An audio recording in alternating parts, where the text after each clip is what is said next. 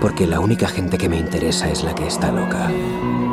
La gente que está loca por vivir, loca por comunicarse, deseosa de tenerlo todo al instante, la que nunca bosteza ni habla de lugares frecuentes, sino que arde, arde y arde como bengalas en mitad de la noche. Soy viajero. Lugares e historias para que vueles a tu próximo horizonte.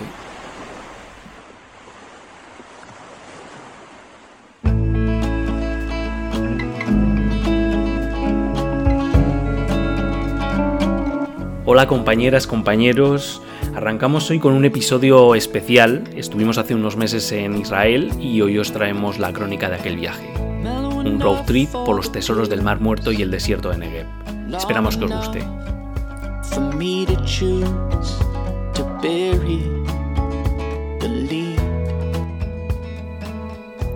En la lejanía brumosa se recordan las montañas de Jordania y por delante una superficie de agua, el Mar Muerto y sigue la extensión baldía y pelada hasta mis pies entre colinas rocosas y barrancos secos.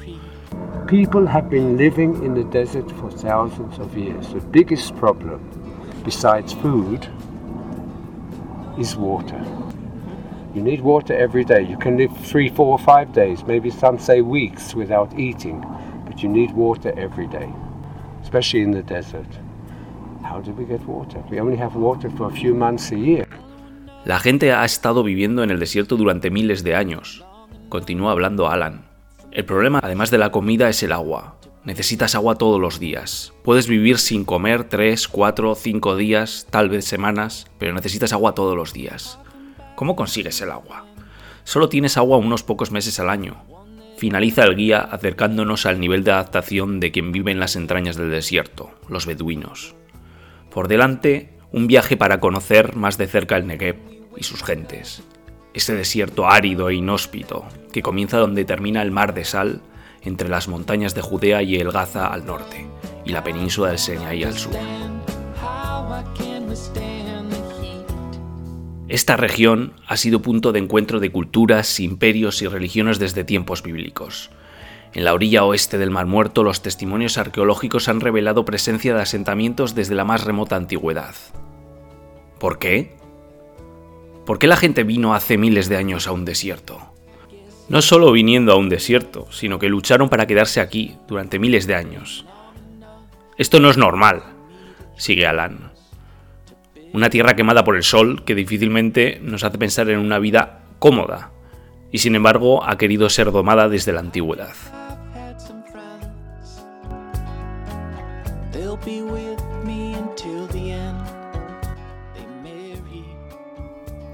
Un road trip buscando los secretos del desierto puede comenzar en Jerusalén, la ciudad santa de las tres religiones monoteístas, judaísmo, cristianismo e islam. Desde el Monte de los Olivos se observa Jerusalén, una panorámica de la ciudad vieja, escalonada en colinas que ha ido poblando en historia, culturas y religiones. Una ciudad espiritual a la que llegan peregrinos de diferentes partes del mundo y religión en busca de los lugares de su fe, Jerusalén es diversa y los diferentes barrios, musulmán, cristiano, judío y armenio, despiertan en el visitante la curiosidad cuando escucha las campanas de la iglesia del Santo Sepulcro que se entremezclan con las llamadas a la oración de las mezquitas y el sofar judío, entendiendo que esa diversidad es fruto de miles de años que llega aún a nuestros días.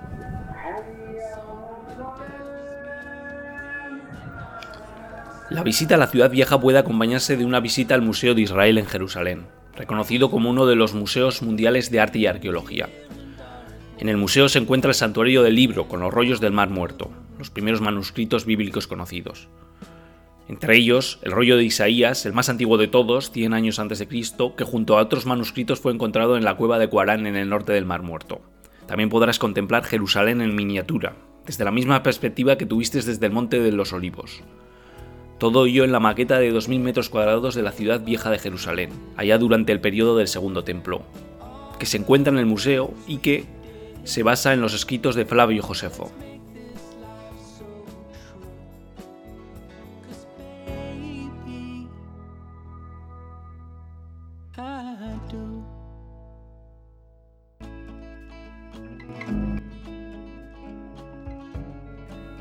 Cuando dejas atrás el tráfico de Jerusalén y el coche enfila dirección este, el paisaje cambia a desértico. Pasas al lado del letrero nivel del mar y la carretera sigue bajando y bajando hasta encontrarse con las aguas solobres bordeadas de depósitos salinos y montañas rojizas. La superficie del Mar Muerto se encuentra a 421 metros bajo el nivel del mar. El mar de sal, como lo llaman los judíos, no da lugar a la vida. Pero hoy en día no es un lugar tan remoto. A 20 minutos de Jerusalén, hoy es visitado por turistas que llegan a sus orillas por las bondades de las aguas salinas, con una salinidad por encima de 30% y alto contenido en minerales. A pesar de las condiciones climáticas extremas, podemos preguntarnos a quién se le puede pasar por la cabeza venir a vivir aquí. Pero la realidad histórica ha sido bien distinta. A la que avanzamos hacia el sur por la orilla del mar, vemos las montañas rocosas, salpicadas de cuevas en las que un beduino encontró los primeros rollos de mar muerto. El rollo de Isaías, ¿lo recordáis? Entre ellas, estas montañas, se encuentra el oasis de Eingedi, que dejamos a nuestra derecha. Se sucede en los campos de datileras, planta que resiste y crea vida en este inhóspito lugar. Subiendo a los yacimientos de Masada, encontrarás los restos de los palacetes fortificados del rey Herodes en el corazón del desierto de Judea. Fue el último bastión de la revuelta judía contra los romanos, en el año 73 después de Cristo, donde finalmente, para no terminar sometidos a la esclavitud romana, optaron por suicidarse. Este fue un acto heroico último, la muerte antes de una vida fuera de unos principios. Las vistas sobre el mar son espectaculares. Si allá abajo parecía difícil vivir, en lo alto de esta montaña debería serlo aún más. Pero a Herodes no le faltaba de nada, desde su baño romano a las más suculentas comidas y vinos que no escaseaban en las dependencias de Masada. Tampoco lo era el agua, cuando las aguas llegaban a un inteligente sistema de recogida. El Mar Muerto se ha convertido hoy en el centro de bienestar, en un próspero centro de bienestar. Los turistas pueden realizarse baños de barro de limo, y acabar flotando en las aguas del mar. Los contenidos de sal harán que flotes como una colchoneta. Se crean costas salinas sobre el fondo y las orillas en etapas extremas y salvajes. Los extranjeros llegan a esta zona y acompañan el descanso activo con baños en el mar muerto o en las instalaciones de spa de su hotel.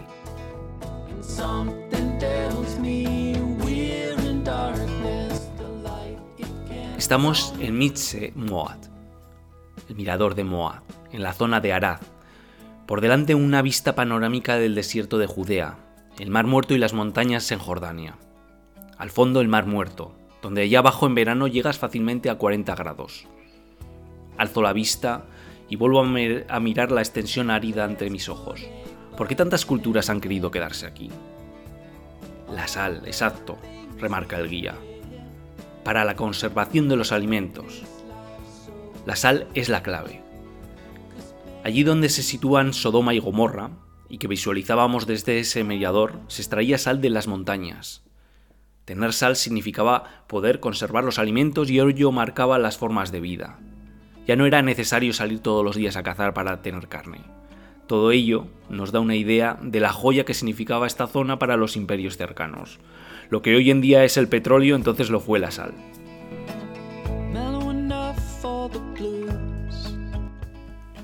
Los profundos cañones cayendo al lugar más bajo de la Tierra son prueba del increíble poder del agua, y los antiguos asentamientos del poder de quien domine el desierto. Y ello significa hacer crecer la vida donde no existe el agua, o donde no siempre existe el agua. Los nabateos, pueblo que recorrió durante siglos estas inhóspitas tierras, sabían cómo recogerla y potenciarla en cultivos florecientes, donde solo existía tierra quemada. Ejemplo de ello son las viñas, que pueblan los fondos, donde el desierto parece dar cierta tregua a la vida. La propia Biblia habla de la vid como árbol de la vida. La cultura judía tiene una relación muy estrecha con la vid y con el vino. No hay alegría sin vino, dice, y trasciende la vida cotidiana para formar parte de las ceremonias y celebraciones más importantes, como el Sabbat o el Pesaj. Pascua judía que conmemora la liberación del pueblo hebreo de la dominación egipcia. La bodega Mizbar en Arad es una de las más de 300 bodegas que hay en Israel. Luca, productor, nos presenta orgulloso a los que dice son como sus hijos. vinos que le elabora y que nacen del desierto. Frente a la mesa en la que los degustamos, una gran foto de las viñas en las que meticulosamente va señalando diferentes variedades, como si de su familia se tratara. En Israel se ama el vino. Se cultivan más de 30 variedades de uva, entre 4.500 y 5.000 hectáreas de viñedos, que dan lugar a 55 millones de botellas de vino producidas anualmente en el país. Vino seco, semiseco, dulce, espumoso, de postre. No el vino, sino el desierto inspira las obras que podemos encontrar en la House of Art. Eso es lo que nos cuenta el artista Izid Gamliel, mientras mira desde su terraza la lejanía de colores ocres de colinas que se suceden hasta el mar.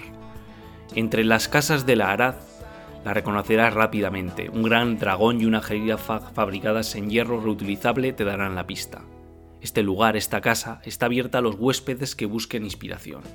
Y no solo Ainzit inspira el desierto de Judea, Arad es conocida por la comunidad de artistas que han encontrado aquí el lugar desde donde comunicarse con su yo interior y plasmarlo en sus obras.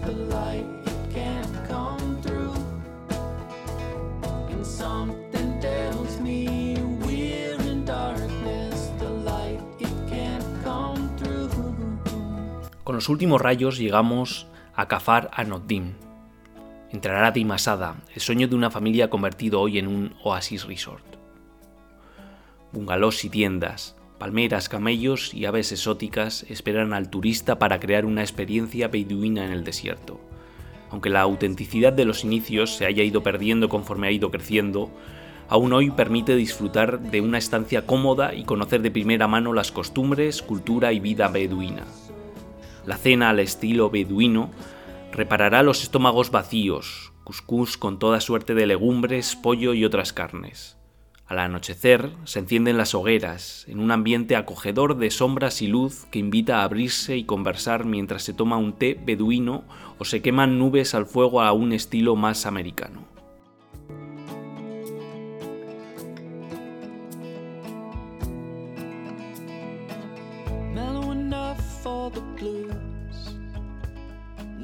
Los desayunos en Israel son coloridos, sabrosos y frescos abundantes platos que podrían constituir la comida del día en los que podrás acompasar platos salados y dulces. Huevos en diferentes presentaciones, hummus, verduras en ensalada. Sasuga es un plato tradicional que no falta en los desayunos, con tomates guisados, huevo, cebolla, ajo y todo enderezado con especias. Un plato delicioso con el que comenzar el día. El de kafar, anodim, es tan variado y suculento como en el resto de la región. Seguimos tomando el pulso al desierto de Negev y nos desplazamos hacia el sur. En el Ein Abdab National Park, el cauce del río Zin ahora ha dado un enorme cañón en las montañas de Cariza Blanca. Un manantial brota milagrosamente para nutrir una cascada que cae sobre pozas de agua. Un extraño elemento en este desierto. Luego, corre por el estrecho y sinuoso barranco. La garganta está salpicada por pequeñas cuevas que eran utilizadas por ermitaños bizantinos en búsqueda de la soledad e inmensidad del lugar.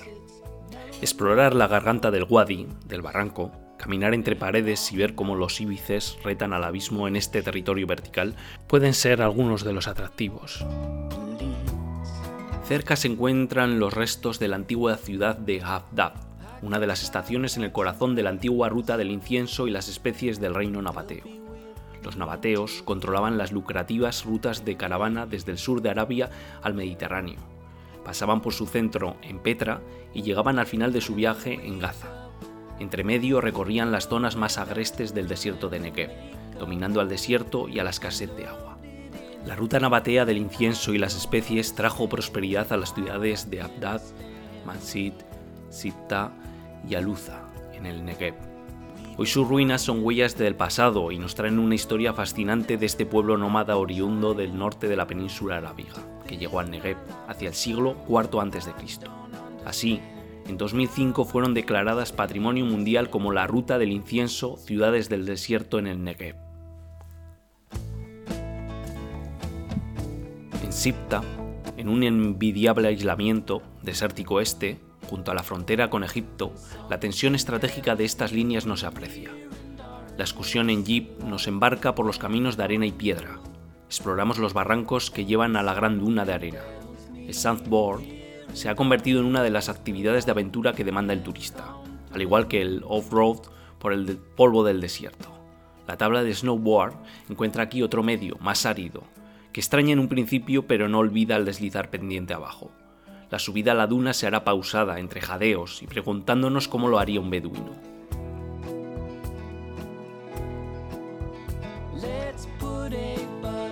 Circulamos dirección sur por la carretera que cruza el centro del desierto del Negev. Desde la tumba de Ben Gurión, que fue primer ministro de Israel, enterrado en el desierto del Negev, según su última voluntad, encontrarás una impresionante vista panorámica del desierto bíblico de Zin. El desierto lo enamoró.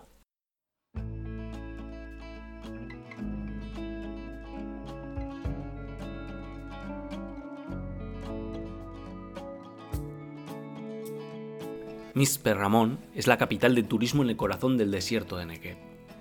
Mispe significa en hebreo mirador, y ahí adquiere todo el sentido. Si te acercas al extremo norte del Gran Cañón, así lo llaman, tendrás unas magníficas vistas sobre este accidente geográfico. Mactes Ramón es un valle o cañón ciego, un circo de erosión que colapsó en tiempos geológicos para crear este cráter drenado por dos ríos. Con más de 400 metros de profundidad, 40 kilómetros de largo, 9 kilómetros de ancho. La atmósfera que crean las areniscas multicolor y la roca volcánica son sencillamente impresionantes. Eso sí, si quieres descubrir más de cerca los tesoros geológicos y fósiles, tendrás que bajar y perderte entre las ondulaciones coloreadas de tonos ocres y oscuros que has visto desde lo alto. Mizpe Ramón es el epicentro de las actividades en la parte sur del desierto. Rutas de senderismo, algunas de las mejores del país se encuentran aquí, incluyendo un tramo del Sendero de Israel. También para BTT o podrás hacer hasta rappel desde sus paredes rocosas. El centro de visitantes se encuentra al borde del Matches y gran parte del mismo se centra en la figura del astronauta israelí Ilan Ramón, que murió durante el desastre de la lanzadera espacial Columbia. También podrás sacar fotos a las cabras montesas que vagan por los bordes del cañón. Pero una visita a la inmensidad del desierto no puede olvidar acercarse a otra inmensidad, la de las estrellas sobre una región despejada, sin contaminación lumínica, lejos de las aglomeraciones y las luces de la ciudad. Esta zona es privilegiada para observar las estrellas. Al fondo del cráter Ramón, el universo adquiere protagonismo. Hace 12 años comenzamos esta actividad de observación exterior con el telescopio. Ha tenido un gran desarrollo en la zona. Ahora siete operadores ofrecemos esta experiencia. Perry y Phi nos habla sobre la rotación de las estrellas sobre nuestras cabezas, nos localiza constelaciones, racimos y viejas estrellas. Unas copas de vino de la región amenizan el momento, mientras la Vía Láctea resalta entre la oscuridad de la noche.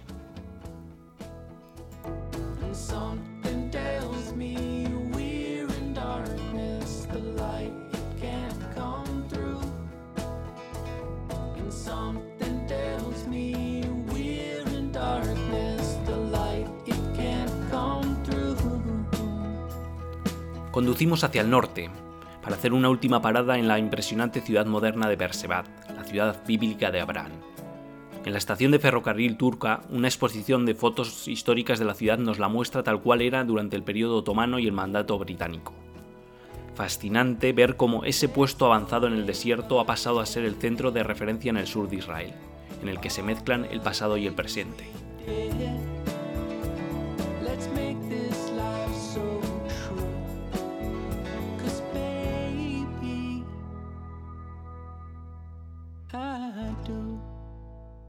Y aún, ensimismados por la naturaleza indómita del Negev, pisamos la puerta del embarcadero en el aeropuerto Ben Gurión de Tel Aviv, constatando lo mucho que el desierto puede unir lo que el ser humano trata de separar.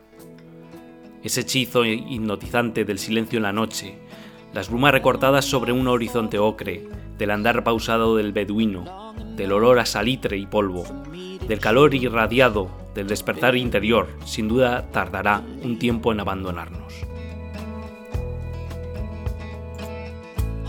Back to a friend.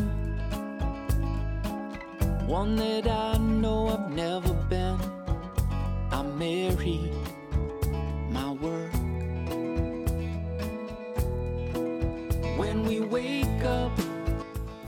Y esto ha sido todo por hoy. Ha sido un placer. Desde aquí se despide Eduardo Azcona desde las ondas de Soy Viajero. Nos podréis encontrar hasta el próximo horizonte en las redes y en soyviajero.com.